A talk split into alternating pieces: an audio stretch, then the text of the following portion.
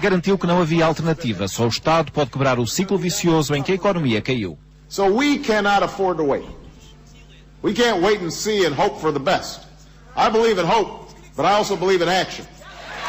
O Presidente aposta tudo neste plano. São bilhões de dólares que representam a maior intervenção de sempre do Estado na economia. Barack Obama já confessou que dos resultados deste plano vai depender o sucesso ou o insucesso da sua administração. Vítor Gonçalves, FTP, Washington.